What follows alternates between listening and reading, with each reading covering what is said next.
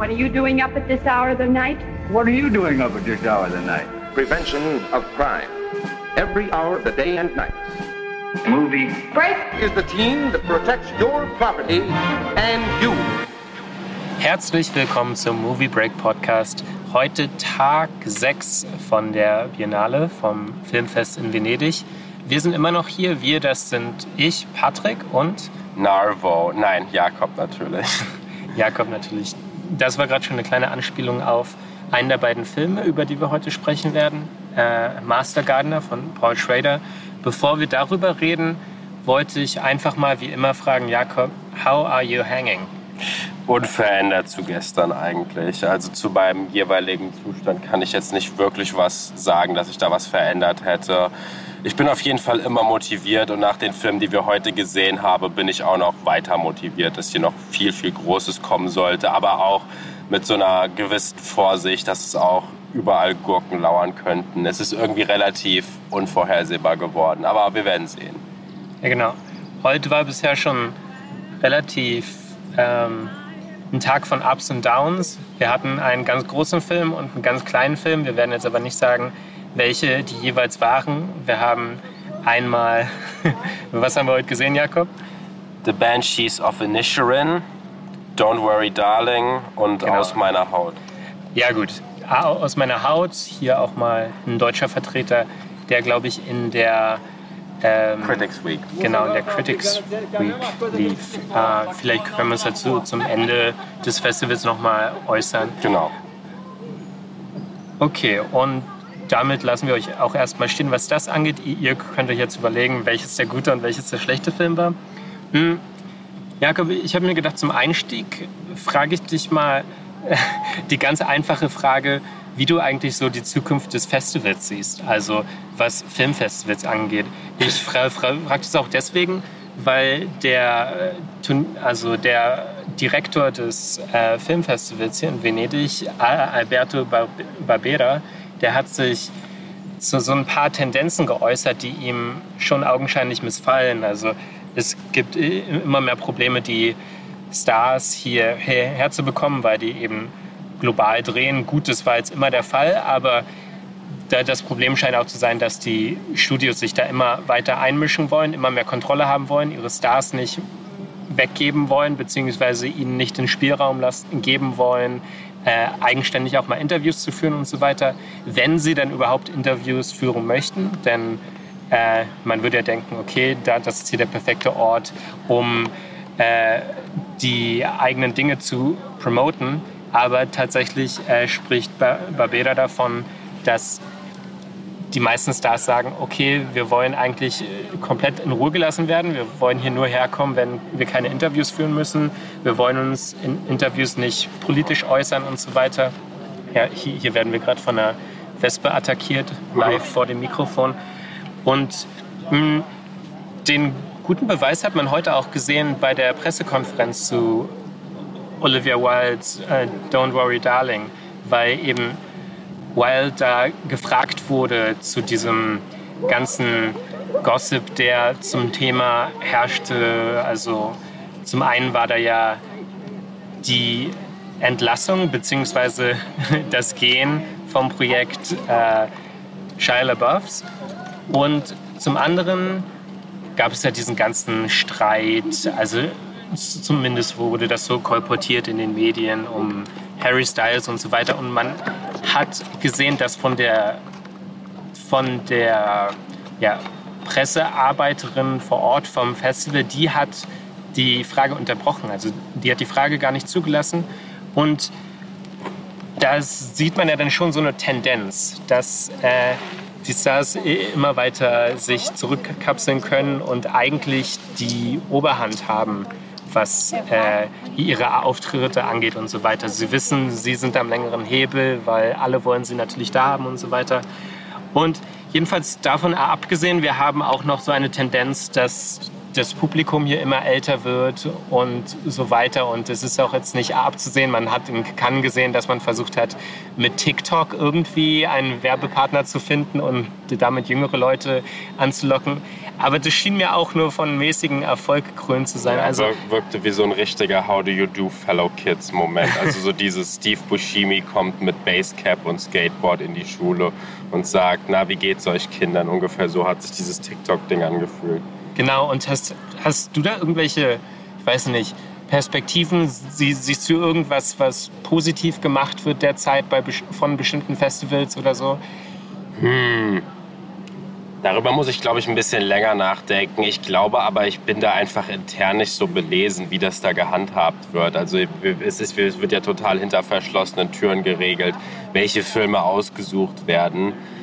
Ähm, ich weiß jetzt auch nicht, ob die Pressekonferenz von Don't Worry Darling, ähm, ob die jetzt so so, so gutes Beispiel dafür ist, weil letztendlich ist es ja, ist es glaube ich, ist dieses ganze Ding ja vom Studio. Ähm, also das Problem ist ja, dass, das Studio, dass, die Studios immer mehr eingreifen und dieses Don't Worry Darling Ding ist ja eher etwas, was eben nicht für dem Studio gewollt war. Also ähm, dieses ganze Drama, was hinter dem Set war, was ja inzwischen zu so einer reinen Publicity-Katastrophe explodiert ist. Ich kann mir nicht vorstellen, dass das in Warners Sinne war. Aber wenn eine Florence Pugh halt beschließt, nicht zur Pressekonferenz zu erscheinen, dann ist das natürlich ein Zeichen und das ist ja auch ein Zeichen dafür, welchen Einfluss auch die Stars haben. Aber sie entscheidet sich trotzdem über den roten Teppich zu laufen. Das heißt, da für die Fans ist sie auf jeden Fall da, nur halt nicht für die Presse. Ja, genau. Also es war dann auch noch eine kleine Überraschung für diese ganzen kreischenden Leute, die wir gerade live hier vor Ort noch im Hintergrund hören, äh, dass Florence Pugh dann offenbar doch noch angekommen ist. Also ja, äh, für uns war das vielleicht nicht so von sonderlichem Interesse. Aber warum ich das eben angesprochen hatte, war, dass die, die Frau, die eben die, die, diese Pressekonferenz leitet, dass die sich einmischt und sagt, nee, die Frage wurde schon gestellt, obwohl sie noch gar nicht gestellt wurde. Also da wurde schon versucht, das unter Verschluss zu halten. Und ich sehe, sehe das schon als Teil des Festivals, den ähm, Leuten hier vor Ort so gut es geht irgendwie äh, zur Hand zu gehen und die auch in so einen Kokon eigentlich zu, zu, zu verschließen. Also man, man, würde ja sagen, vor ein paar Jahren oder Jahrzehnten war das noch nicht notwendig, dass ich eine Turnierleitung oder so nochmal gegen die Presse eigentlich stellen muss, oder? Ja, das hat was von so einer ganz unangenehmen Kontrolle, die man da ausübt. Ähm, ich glaube, ich muss echt länger darüber nachdenken. Ich kann keine so kohärente Antwort jetzt darauf geben. Auf jeden Fall fühlt es sich so ein bisschen bevormundend an. Mhm. Ja, ich wollte es nur mal angesprochen haben, damit wir das hier auch verzeichnet haben, was hier passiert ist und was nicht passiert ist. Dann lass uns doch heute mal, und ich denke, das wird heute eine kürzere Episode, lass uns doch mal zu Paul Schraders Master Gardener übergehen. Von de, über den wollten wir eigentlich schon gestern sprechen. Das ist der inoffizielle Teil seiner Trilogie, die hier mit seinen Abschluss findet. Die, die ersten beiden Filme waren ja der mit Ethan Hawke, wie hieß der noch gleich? First Reformed, genau. danach Oscar Isaac in The Card Counter und jetzt Joel Edgerton in Master Gardener. In diesem Film spielt Joel Edgerton Narvel. Narvel ist Taxifahrer. Äh, nein, er ist Pfarrer. Äh, nein, er ist Gärtner natürlich. Und er ist ein Mann mit einer ja, Mission. Seine Mission am Anfang ist erstmal nur, er verfolgt die Philosophie des Gärtnerns. Und das Gärtnern ist für ihn so etwas, eine Art ja, Zen-Philosophie, was sich ja auch äh, eine Philosophie ist, die Schrader ja immer in seiner transzendentalen Herangehensweise an das Kino verfolgt. Ja, genau. Im Englischen gibt es da echt einen schöneren Begriff als einfach nur den Gärtner. Das ist der Horticologist.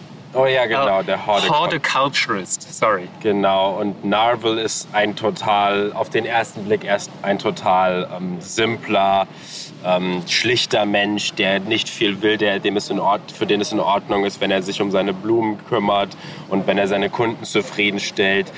Ähm, und sein Tagebuch schreibt. Und natürlich sein Tagebuch schreibt. Und das schreibt er natürlich nur bei Nacht mit nur einer Lampe beleuchtet, wie wir es auch aus First Reformed kennen. Ihr merkt schon. Auch Car-Counter. Ich habe den noch nicht Hotel, gesehen. Oder? Ich habe den noch nicht gesehen, ah, ja, deswegen weiß ich genau, das, das nicht. War so. Aber ähm, Narvel wird sowohl sehr stark in die Zukunft gerissen. Er lernt eine junge Frau kennen, äh, die Nichte war es, glaube ich, von seiner Angestellten, gespielt von Sigourney Weaver. Ja, die Großnichte. Die Großnichte, genau. Ähm, äh, wie heißt die Darstellerin von der Großnichte doch gleich? Äh, das ist Quintessa Swindell. Quintessa Swindell, die ich sehr gut fand in dem Film und die ich noch nie zuvor gesehen habe. Und ähm, es entsteht erst, es entsteht so eine ja, sehr zart, zarte Annäherung zwischen den beiden. Aber gleichzeitig wird Narvel auch von seiner Vergangenheit heimgesucht. Denn wollen wir es verraten? Ja, das kann man verraten. Ja, er war ein Ex-Nazi, also er ist ein Ex-Nazi. Er war mal in einer, ähm, in einer weißen Bruderschaft-Gang und hat sich aber von diesem Leben distanziert. Aber jetzt kommt es so ein bisschen zurück, um ihn zu haunten. Und ähm, er, sein gesamter Körper ist mit Tattoos äh, übersät, mit rechten Slogans und ähm, faschistoiden Sprüchen und ähm, auch diesem Kreuzsymbol, was ja auch für die Weiße Bruderschaft steht. Und das hat natürlich so den erstmal den ästhetischen und äh, inhaltlichen Grund, dass er sich halt niemandem nähern kann. Also er kann vor niemandem sein Hemd ausziehen, ohne dass jeder sofort Bescheid weiß, wer er mal war. Und ähm, genau, und es wirkt auch wie so ein selbst auferlegtes ähm, Mittel, um eben vielleicht so, so, so, ein bisschen Buße zu tun über die Jahre hinweg. Man muss dazu jetzt noch sagen, er lebt jetzt im äh, Zeugenschutz. Also er arbeitet dann regelmäßig mit einem äh, Polizisten zusammen, den, der speziell auf seinen Fall äh, eben spezialisiert ist.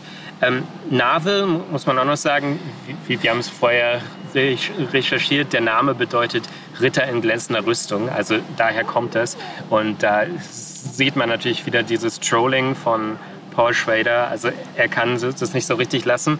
Schrader wurde hier ja auch mit dem Goldenen Löwen für sein Lebenswerk ausgezeichnet genau. und hatte dann hier noch so ein ähm, so eine Masterclass beziehungsweise so ein Interview, das wir beide leider nicht gesehen haben. Ähm, genau, Sigourney Weaver noch als dritte Person, die Hausherrin des Gracewoods Anwesens. Äh, der Anlass des Films, oder beziehungsweise der Film beginnt damit, dass demnächst so, ein Benefiz, so eine Benefizveranstaltung ansteht. Im Vorjahr weiß man, da wurden 150.000 Dollar äh, eingesammelt für den guten Zweck und dieses Jahr will unser Protagonist das natürlich noch äh, toppen. Wir, wir, hatten auch im, im Vorfeld noch die Chance, oder im, Nachhinein, ich weiß gar nicht genau mehr die Reihenfolge, aber äh, es gab dann noch diesen IndieWire-Artikel von Eric Cohn und da hat er Paul Schrader auch interviewt gehabt, der gesagt hat, dass er am Set eigentlich befürchtet hatte zu sterben. Also er, er hatte auf einmal ganz große gesundheitliche Probleme und er hat gedacht, okay, ich könnte mich jetzt einweisen lassen ins Krankenhaus, dann wäre der Dreh vorbei und äh, ich würde vielleicht da nicht mehr rauskommen oder ich würde den Film weitermachen. Und er hat sich natürlich wie man sich von ihm vorstellen kann. Er hat sich für den Film entschieden. Ja, das ist typisch Schrader. Also wir reden hier von dem Mann, der äh, extrem damals 2020 äh, darauf gepocht hat, trotz Covid weiterzudrehen und seine Produzenten irgendwie als Pussy-Produzenten bezeichnet hat, dass sie ihm gesagt haben, dass er, dass er das Feld räumen soll und dass wenn er jemals untergehen wird, dass er dann, dass es für, er sich nichts Besseres vorstellen kann, als am Dreh eines seiner Filme zu sterben. Ja, er ist auch so jemand, den man nie mit Facebook in Berührung hätte bringen sollen. Boah, darüber reden wir gar nicht erst. Bitte lass gar nicht erst darüber anfangen. Okay, jedenfalls, was ich auch noch ansprechen wollte, ist, weil du das Casting von Quintessa Swindell angesprochen hast, äh, die hat er durch so eine Fernsehserie kennengelernt. Ich, ich, ich habe jetzt schon wieder vergessen, welche Fernsehserie es war. Durch Fernsehen hat er auch, ähm, ist er überhaupt das, auf das Thema gekommen. Er hat sich so, ja, Gardening Reality TV angesehen und wurde daraufhin so ein bisschen äh, inspiriert zu dieser Geschichte und zu diesem Charakter vor allem. Und er hatte eigentlich für die Rolle, ähm, also sein Archetyp war eigentlich so Zendaya, aber ihm war klar, da hat er keine Chance, die, mhm. die für so ein kleines Projekt ranzubekommen. Und vor allem nicht für so eine Rolle. Genau. Und wie, wie, wie schon gesagt, wir haben eigentlich intercut immer die, diese beiden Handlungsstränge. Einmal eben, oder vielleicht sind sogar drei Handlungsstränge, ist ein bisschen schwer zu sagen, wie man die, die gewichten möchte, aber wir haben ihn eben Tagebuch schreibend, wir haben also äh, Navo, wir haben so einen Nebenplot, der nachher ein bisschen mehr in den Vordergrund rückt zu der Maya, die eine Drogenabhängigkeit hat. Und wir haben ja noch diesen, diese ganze Großbesitztumsgeschichte, dass, dass da immer weitergehen muss, dass Sigourney Weaver äh, man weiß auch nicht richtig, wie sie zu ihm in einer Beziehung steht. Man weiß, sie, sie hat ihn irgendwann mal angeheuert und es wird angedeutet, dass sie im Vorhinein nicht so viel wusste über seine Vergangenheit. Und das, bei Paul Schrader ist es so, man merkt, ihm, ihm ist eigentlich alles egal. Also ihm ist egal, wie die Leute auf sein Werk reagieren, weil alle drei Figuren haben jeweils so 20 plus Jahre an Altersdifferenz. Äh, und das gibt einem schon so ein komisches Gefühl einfach, wenn man das sieht, sieht man denkt, kann man das heute so noch machen? Also ja, ja, also ich finde das immer sehr, sehr prüde, dann immer bei Altersunterschieden zu sagen, kann man das so heute noch machen? Stellt euch mal alle nicht so an, sage ich an der Stelle. Ja, ich denke einfach, dass das auch so ein bisschen die gewollte Rezeption ist dass er damit die, die, Leute auch ein bisschen irritieren möchte. Ja, also klar, also man muss natürlich sagen, Paul Schrader als der Autor von Taxi Driver, was ja, glaube ich, bis heute sein bekanntestes Werk ist. In dem Fall man könnte ja jetzt böser Dinge sagen, dass das noch so ein Überbleibsel ist von dem Altersunterschied zwischen Robert De Niro und Jodie Foster in dem Film. Aber da ist es ja zum Glück eine andere Beziehung. Da ist es ja keine romantische Beziehung zum Glück. Und weil sie ja auch minderjährig ist in dem Film. Da ist es nochmal was anderes. Das würde man jetzt, könnte man jetzt vermuten, wenn man sehr, sehr böser Dinge ist. Aber persönlich in meinen Augen steckt dahinter einfach nur die, die zusammen, das Zusammenkommen von verschiedenen Welten und verschiedenen ja, Weltanschauungen, die das bietet. Wobei ich sagen muss, dass ich die Sigourney Weaver-Figur, auch wenn sie natürlich super ist, sie ist natürlich Sigourney Weaver, sie spielt das mega gut.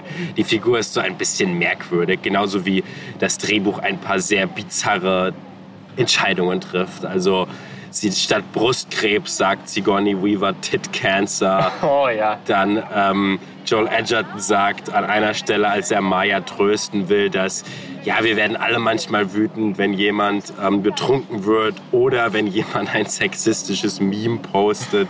Das ist wieder so Boomer Schrader, der hier am Start ist. Also das wirkt, das kann man sehr gut mit seinem Facebook-Account verknüpfen. Dieser Film ist sehr, sehr naiv und ich finde, das ist seine größte Schwäche, aber auch gleichzeitig seine größte Stärke, fand ich. Ja, es ist immer sehr ähm, ja, es ist immer sehr in so einem Zwischenräumen. Man weiß immer nicht, mal schlägt zur einen Seite aus, mal zur anderen. Also er ist natürlich auch selbstreflexiv. An, an einer Stelle heißt es äh, Humbert Humbert, also die, die, dieser Name fällt, der Lolita-Protagonist. Äh, äh, an einer anderen Stelle wird unserem Protagonisten von der Weaver-Figur vorgeworfen, er denke nur mit seinem Penis, als er seine als er die Maya am Tisch verteidigt, äh, ähm, als sie zusammen essen. Wo ist das selbstreferenziell jetzt beide Beispiele? Naja, im, im Prinzip, dass Schrader weiß, dass dieser Ach so, verstehe. verstehe. Ja, ja selbstreferenziell ist ja eher, wenn man so auf sein eigenes. Oh, ich meinte selbstreflexiv, also so. dass er die, diese Figuren Sinn. immer wieder drin hat in diesem äh, Ja, ja, das macht Sinn. Das macht Sinn. Ja. Ähm, und ich fand noch neben diesem schönen Aspekt, dass wir schon ein bisschen was über Gärtnern äh, lernen. Also, dass wir so noch mal so einen kleinen Exkurs haben zum Thema, oh, was ist eigentlich die soziale Funktion von Gärten? Wie, wie hat sich die Funktion äh, verändert über die Jahre hinweg? Das ist ja erst so was Agrikulturelles war und später war das eher so was zum Vorzeigen, wo wir immer noch bei die, dieser Figur in der Jetztzeit sind. Und ich fand dieses Thema ganz spannend, dass man, was wir vorhin schon angeschnitten haben, man ist so in der eigenen Haut so ein bisschen gefangen, was er, ja, ja, genau. sich ja selbst auferlegt. Und das fand ich durchaus ähm, ja, bedenkenswert. Ich stimme dir aber auch zu, dass der Film mh, hm, vielleicht auch nicht immer so ganz ausgegoren ist, besonders was ja das Drehbuch angeht, wo man ja immer schon davon denken würde, da, da liegt eine Stärke bei Schrader. Ja, also das ist, ich finde, man kann, auch wenn dieser Film wirklich wieder sehr ähnlich mit seinen anderen Werken ist, kann man hier schon einen Progress in seinem Schaffen sehen. Und zwar in, das, in dem Sinne, dass er sehr optimistisch ist geworden ist. Also ähm, der Film hat sehr, er scheint jetzt nicht nur Hoffnung zu haben. In First Reformed geht es ja darum, die Welt geht unter, aber hier geht es jetzt darum, die Natur muss, kann eigentlich noch erblühen. Die Welt kann noch, es kann auch, es kann auch ein, eine Blume aus dem Haufen Morast kann auch wachsen. Und ähm, Genau, das, das war, spielst du natürlich auch auf eine ganz bestimmte Szene an in dem Film. Genau, genau. Und äh, das fand ich einfach schön gelöst. Ich fand, ich finde natürlich, diese ganze Story kann man jetzt von halten, was man will. Junge schwarze Frau verliebt sich in einen Ex-Nazi. Das ist jetzt, da muss man schon ein bisschen, ja, etwas seicht drauf sein, um sowas komplett unironisch kaufen zu können. Aber nichtsdestotrotz umarme ich auch diesen Optimismus des Films. Und ich sehe da auch, ich, mir, ist so ein, mir ist so ein blinder Optimismus lieber als blinder Zynismus, wie es andere Leute jetzt vielleicht dem Aronofsky-Film vorwerfen würden, wobei ich dem nicht zustimmen würde. Ähm, von daher, ja, hat mir gefallen, der Film. Ja, zwei Dinge zu dem, was du gerade gesagt hast. Also dieser Fortschritt, der ist dann auch tatsächlich auf den Postern zu sehen der Filme. Also es wird immer so ein bisschen heller, es wird immer ein bisschen blumiger von First Reformed über zu The Card Counter, jetzt zu Master Gardener. Also hier sieht man im Hintergrund neben diesem Männergesicht, was auf allen drei Postern drauf ist, eben Oscar Isaac und Ethan Hawke und äh, Joel Edgerton, hat man hier jetzt so eine richtige äh, so ein aufleuchtendes, neon leuchtendes äh, Blumengestrüpp eigentlich um ihn herum. Und die andere Sache, die ich sagen wollte, habe ich tatsächlich schon wieder vergessen. Dann lass uns das doch hiermit abschließen und zu unserem zweiten Film kommen, den wir heute noch besprechen wollten. Love Life von Koji Fukada aus Japan. Ist es der einzig asiatische Film im Wettbewerb? Oh, da erwischst du mich gerade auf dem falschen Fuß. Ich meine ja. Oh, da wurde gerade richtig laut gekreischt hier bei uns im Hintergrund. Vielleicht kann man es ja hören. Äh, ich glaube, das ist möglich. Ich glaube, das ist möglich, dass es der einzige ist. Ich habe jetzt die ganze Liste nicht vor Ort, nicht vor Augen. Jedenfalls ist Koji Fukada ist ja noch, würde ich sagen, relativ junger äh, Regisseur mit 42 Jahren. Ähm, wenn ihr den kennt, dann kennt ihr ihn wahrscheinlich von Harmonium, der lief 2016 in Cannes in der 17 glaube ich. nee, nee, 16. 16. Ich habe nochmal nachgeschaut.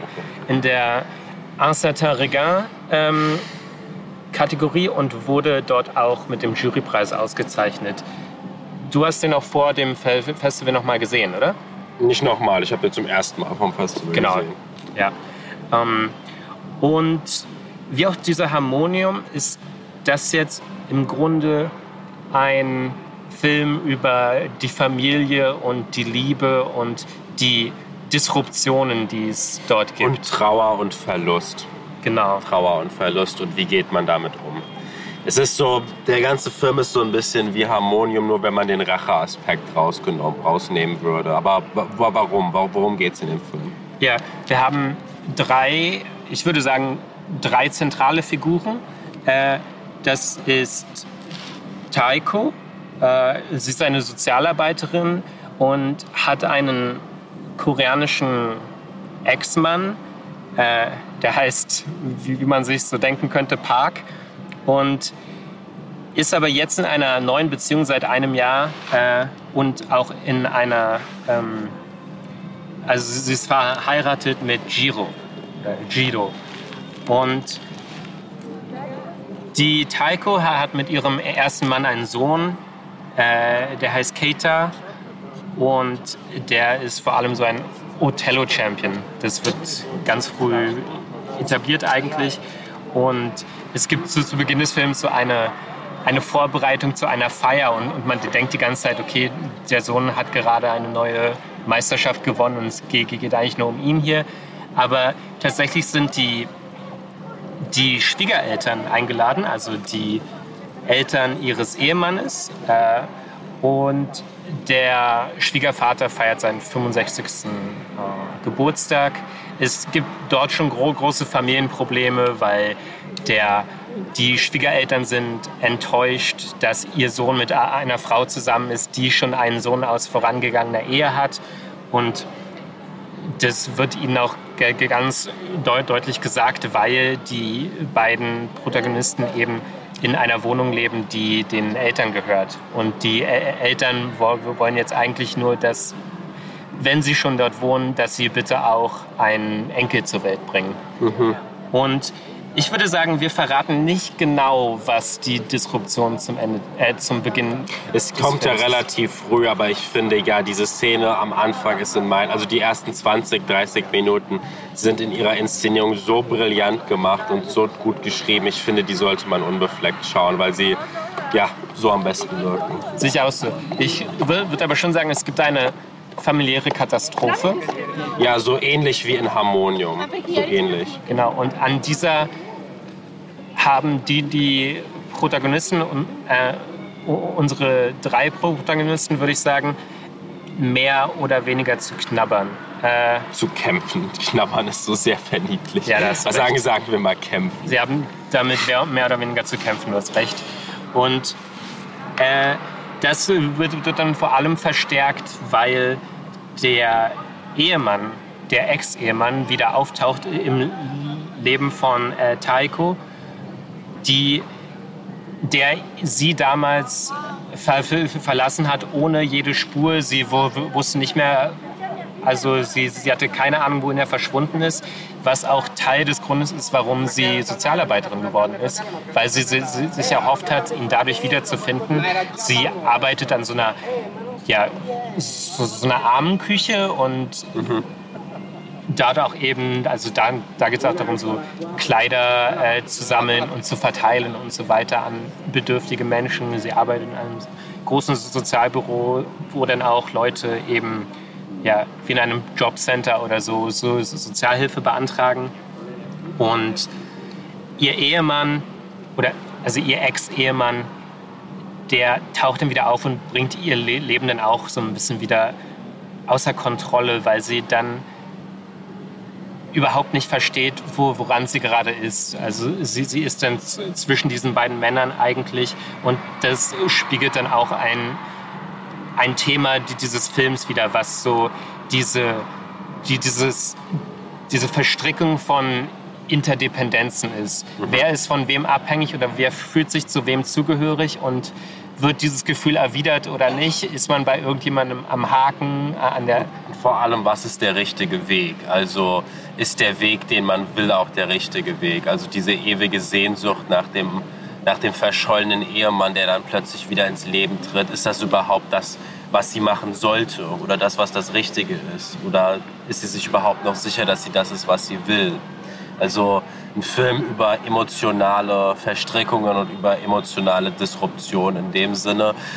Die, der ganze Film ist deutlich in seinem Plot deutlich dramatischer, als die Inszenierung es zulässt. Die Inszenierung ist wieder sehr, klingt jetzt so komisch, aber so sehr festivaltypisch ruhig, sehr, sehr bedacht. Wir werden die meiste Zeit eigentlich auf Distanz gehalten. Und das Ganze hat auch mal so einen sehr trotz der Tragik so versöhnlichen Unterton, würde ich sagen. Ja, wir, wir haben aber auch also diese hm, wir, wir werden auch so ein bisschen auf die Probe gestellt in die, diesen ganz ruhigen Einstellungen. Also die, die, diese, diese große Disruption des Films, die wir hier nicht verraten, die passiert, als die Kamera einfach nur draufhält, während unsere Protagonisten gerade Karaoke singen. Also es ist schon dieser Kontrast, der da dargestellt wird, ist erstaunlich. Und es gibt dieses Bestreben, hatte ich das Gefühl bei Fukada, dieses Setting immer als eines zu betrachten, weil wir haben die zentrale Wohnung eigentlich der beiden Eheleute und wir haben gegenüber die Wohnung der Eltern. Und es hängt auch so eine CD am Balkon und wenn das Licht richtig auf die, diese CD fällt, re reflektiert das so, so weit rüber über den Hof, dass man es auf dem anderen Balkon auch sehen kann. Ähm, ich finde diesen Film wirklich sehr gelungen. Ich habe mich da wirklich, ich hätte den auch noch viel länger sehen können. Also er, er hat ja auch schon lange Filme gemacht, der Fukada. Ich glaube, drei bis vierstündige Filme sind in seinem Övre schon dabei. Und ich hätte mich hier auch nicht dran gestört, wenn es noch länger gegangen wäre. Hm. Der hat auch einfach ganz tolle kleine Momente. Wir, wir haben ja diese recht größere Ehekrise, bei dem man bis zum Ende nicht weiß, wie es da irgendwie weitergeht und so weiter. Und am Ende fällt einfach so ein Satz, äh, also so ein Austausch mit, wo, wo es dann heißt, hast du Appetit? Und die andere Person sagt nein. Dann heißt es wieder, ich auch nicht. Dann ist der Entschluss, komm, lass uns spazieren gehen, dann kriegen wir Appetit. Und, und das schien für mich auch so eine Metapher zu sein aufs Eheleben und die Arbeit, die man investieren muss, um sich irgendwie diesen noch größeren Hunger noch beizubehalten. Mhm. Hast du noch irgendwas ähm, Wichtiges, was du zu dem Film anmerken wolltest?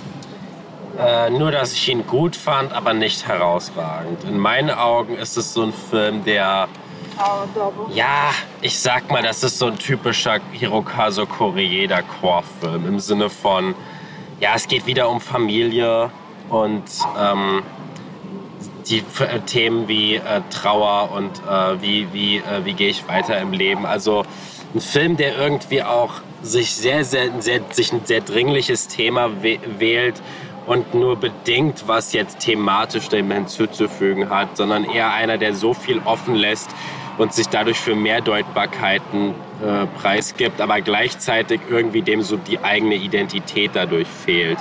Ähm, gleichzeitig auch aus dieser Film so mit solchen, ich nenne es jetzt mal so, weil quasi dieser Film ja auch Japan repräsentiert hier auf diesem Festival. Ich habe das Gefühl, auf so Festivals werden sich, werden sich immer wieder dieselben oder sehr ähnliche japanische Filme auch ausgesucht. Also hier haben wir jetzt zum Beispiel so ein ähnliches Thema jetzt wie zum Beispiel Drive My Car letztes Jahr, der ja auch ein.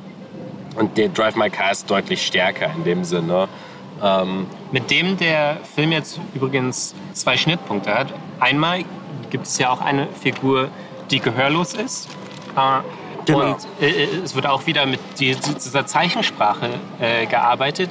Und dazu wollte ich gerne mal was sagen und ich habe dazu auch... Ganz kurz noch, ganz kurz noch. Ein, Sorry, andere, ja. ein anderes Klischee ist zum Beispiel, ich habe das Gefühl, die Leute wissen, dass Murakami bei ganz vielen Leuten großes Ding ist. Deswegen wählt man jetzt immer so japanische Filme aus, wo eine Katze drin vorkommt. Uh, deswegen, also ich habe das Gefühl, solche Filme ste stecken immer mehr vor solchen Arthouse-Klischees, habe ich das Gefühl. Aber fahre fort. Ja, kann, also klar, ich muss aber tatsächlich bei den Katzen muss ich jetzt immer äh, an ähm, The Woman Who Ran denken äh, von äh, Hong Sang-so. Einfach, ich habe das Gefühl, er hat es tot gespielt, das Spiel. Und jetzt, wenn es noch weitergeht mit diesen Katzen, dann ist es einfach ein bisschen im Schatten dieses Films. Aber äh, was ich noch anmerken wollte, eben war diese, dieser Aspekt der Gehörlosigkeit und wie die dargestellt wird im Film. Weil ich frage mich, und ich glaube, das ist, das ist ein Thema, da kann ich jetzt überhaupt nicht zu irgendeinem Schluss kommen oder so, aber ich frage mich schon, hm, wie man das angemessen darstellen kann. Ich, ich, ich habe mich schon hm, weil einerseits wird es hier sehr ästhetisiert, also es gibt verschiedene Instanzen, wo der Film das poetisiert, diese, diese andere Form der Sprache. Also, dass zum Beispiel wir an einem Tisch sitzen und wir haben zwei Leute, die, die der Sprache fähig sind und die dritte nicht. Und wenn die Kamera äh, den Blick auf jene richtet, die der Sprache her sind, dann sehen wir Untertitel. Wenn die Kamera aber weitergeht zur Person, die, die der Sprache nicht mächtig ist, dann sind die Untertitel weg. Also, und wir, wir haben auch die, die, diese, an sich fand ich ganz tolle Szene, als der Ehemann, also der Jiro, einen langen Monolog führt, als er eigentlich, ich weiß gar nicht, ob er denkt, dass er mit seinem, mit dem gehörlosen Ex-Ehemann spricht. Hast du da eine Interpretation? Spricht er mit ihm oder nicht? Also richtet er sich konkret an ihn oder nicht? Weil er steht, er sitzt mit dem Rücken zu ihm und reflektiert so über diese Beziehung und reflektiert über vergangene Fehler seinerseits und so weiter. Aber eigentlich müsste er wissen, dass sein Gegenüber oder die, die Person, die hinter ihm ist, das gar nicht hören kann. Wie hast du die Szene empfunden? Hm. Ist vielleicht irgendwie so ein Kernthema oder vielleicht auch so eine Spiegelung in dem Film, dass hier jemand etwas sagt. Ähm aber eigentlich weiß, dass es auf kein Gehör trifft. Und das, damit ist er ja auch so ein Gegenpart zu jetzt dem Ex-Ehemann, der Figur von ihm, der ja, wie wir später herausfinden, nicht nur nicht redet und nicht hört, sondern auch bewusst Informationen zurückhält, gewisse Informationen. Also deswegen, genau. glaube ich, ist das so eine Art Etablierung des Gegenparts. Mhm. Ja, das ist ein guter Punkt. Und die Sache, die mich da so ein bisschen mh, hm, zum Nachdenken gebracht hat, ist, dass ich so recherchiert habe und gesehen habe, dass sowohl Hamaguchi als auch äh, Fukada in den letzten Jahren auf dem Tokyo International Deaf Film Festival waren. Also äh, wo dieses Thema eben auch verarbeitet ist in diesem Film. Und man kann davon ausgehen, dass das auch Inspiration dafür war. Also bei Fukada weiß man es definitiv. Er hat auch gesagt, ihm war bis dahin nicht bewusst, dass es eine eigene Sprache für sich ist, was mich ein bisschen schockiert hat, muss ich sagen. Aber Gebärdensprache ist ja eigentlich was, was die meisten Leute kennen. Also ich war jetzt vor kurzem in den USA und da wurde sowas zum Beispiel an der Uni, wo ich war, wurde das als Kurs angeboten, dass man Gebärdensprache lernt. Also das ist jetzt das ist, aber das kennen eigentlich auch die, die meisten Leute außerhalb von so einem Milieu. Von daher finde ich das wirklich sehr, sehr verwunderlich, dass er das sagt. Ja, ich glaube, ihm war das eher so als so eine Art Behilfsmittel oder so ähm, im Kopf und nicht als wirklich eigenständige Sprache. Verstehe. Jedenfalls, ich, ich habe mich dann auch noch so ein bisschen weiter belesen und es gibt von David Mitchell und Sharon Snyder dieses Buch Narrative Prosthesis oder Prosthesis, ich weiß gerade gar nicht. Prosthesis wahrscheinlich. Ja. Und da, die, deren Kernargument ist eigentlich, dass man sagt, äh, dieses Element, wann immer es im Film auftaucht, also das könnten auch andere Formen von Behinderung sein, aber die können jederzeit im Film auftauchen und wieder entfernt werden. Und also da steckt so eine gewisse Beliebigkeit drin und auch so eine gewisse Unabhängigkeit, dass, dass den Figuren nicht wirklich äh, als Teil ihrer selbst äh, zugeschrieben wird und als Normalität, sondern es ist immer so ein Moment der Poetisierung, die, der damit verbunden wird. Und es handelt nämlich genau entgegengesetzt dessen, was es vielleicht in der Zukunft einmal sein wird, also eine Normalität. Und mich hat das einfach so zum Nachdenken gebracht. Und ich frage mich, ob man, ob das jetzt eine richtig gute Form dieser Darstellung war oder ob das auch wieder in diese Richtung geht. Naja, also wir haben ja jetzt schon ein paar Interpretationen gesagt. Ich habe jetzt eine Verbindung geschlagen zwischen, es ist nicht nur jemand, der nichts sagt, sondern jemand, der auch Informationen zurückhält.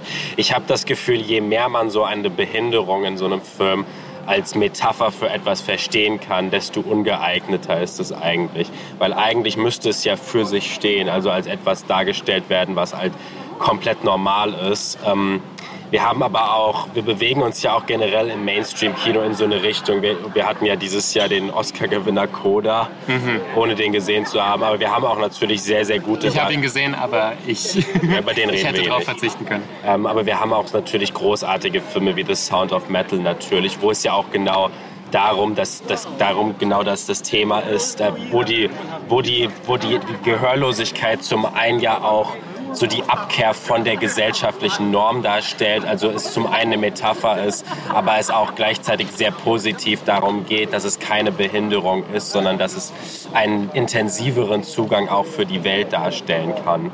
Und deswegen, ich würde sagen, dieser Film ist definitiv weiter als manch anderes. Also es ist keine typische Hollywood-Inszenierung logischerweise, ähm, aber vielleicht vielleicht wird es auch sich erst rauskristallisieren, was in den nächsten Jahren noch für Filme gedreht werden.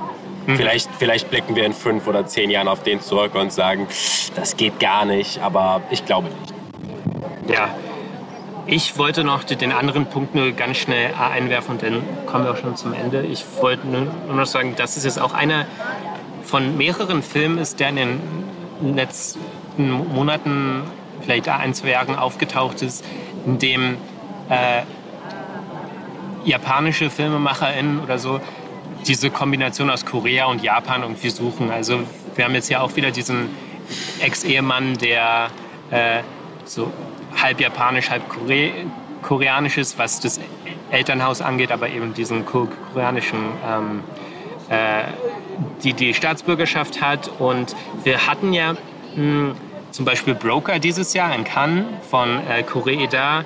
Wir haben hier in der Nebensektion, also Horizonti, haben wir, wir den Film ähm, A Man von Kei Ishikana, glaube ich. Kei Ichikawa. Kawa, genau. Und dann haben wir noch Drive My Car natürlich. Das war auch ein Beispiel, wo wir die eine Koreanerin hatten. Und ich habe das und besonders in diesem A Man, über den wir nicht gesprochen haben und über den wir vielleicht auch gar nicht sprechen werden in, innerhalb dieses Festivals, aber ähm, da ging es auch um diesen Rassismus gegenüber Koreanern und so weiter. Hier steckt es jetzt nicht drin, aber ich merke jedenfalls, dass das offenbar bei vielen Japaner, Japanern, hier kann man ja wirklich Japanern sagen, weil es derzeit nahezu keine äh, international beachtete weibliche Regisseurin gibt. Jedenfalls scheint es immer wieder vorzukommen und es scheint so ein Ding zu sein, das unbedingt integriert werden will in diese Filme. Und äh, ja, ich fand es einfach bemerkenswert. Ich wollte es nochmal erwähnen. Ja, das ist ein großes Fass, das du mir aufmachst. Aber es ist definitiv interessant. Also es ist definitiv erwähnenswert. Auch so ein Trend, den man ja jetzt in gewisser Hinsicht verfolgt. Also es ist ein Film, der ganz im Zeichen der des aktuellen Stroms, kulturellen Stroms steht. Und das macht den auch beachtlich, würde ich sagen. Also wir haben hier eine schöne weitere Ebene aufgedeckt. Du hast jetzt gemeint, es gibt zwei Überschneidungen zu Drive My Car. Gehörlosigkeit, was war die andere? Das jetzt koreanisch. Das hier, okay. Genau. Okay. Ja. Gut, dann wäre es das jetzt. Jetzt gucken wir Joanna Hawk. Ja, und das ist für uns auch eines der Highlights dieses Festivals. Oder im Vorhinein? Lass es mal nicht jinxen. Lass es mal nicht jinxen. okay, okay. Lass es mal nicht jinxen. Und mit diesen Lass Worten sagen, dass hören wir hier jetzt auf. Genau. Macht's gut. Ciao. Macht's gut. Ciao.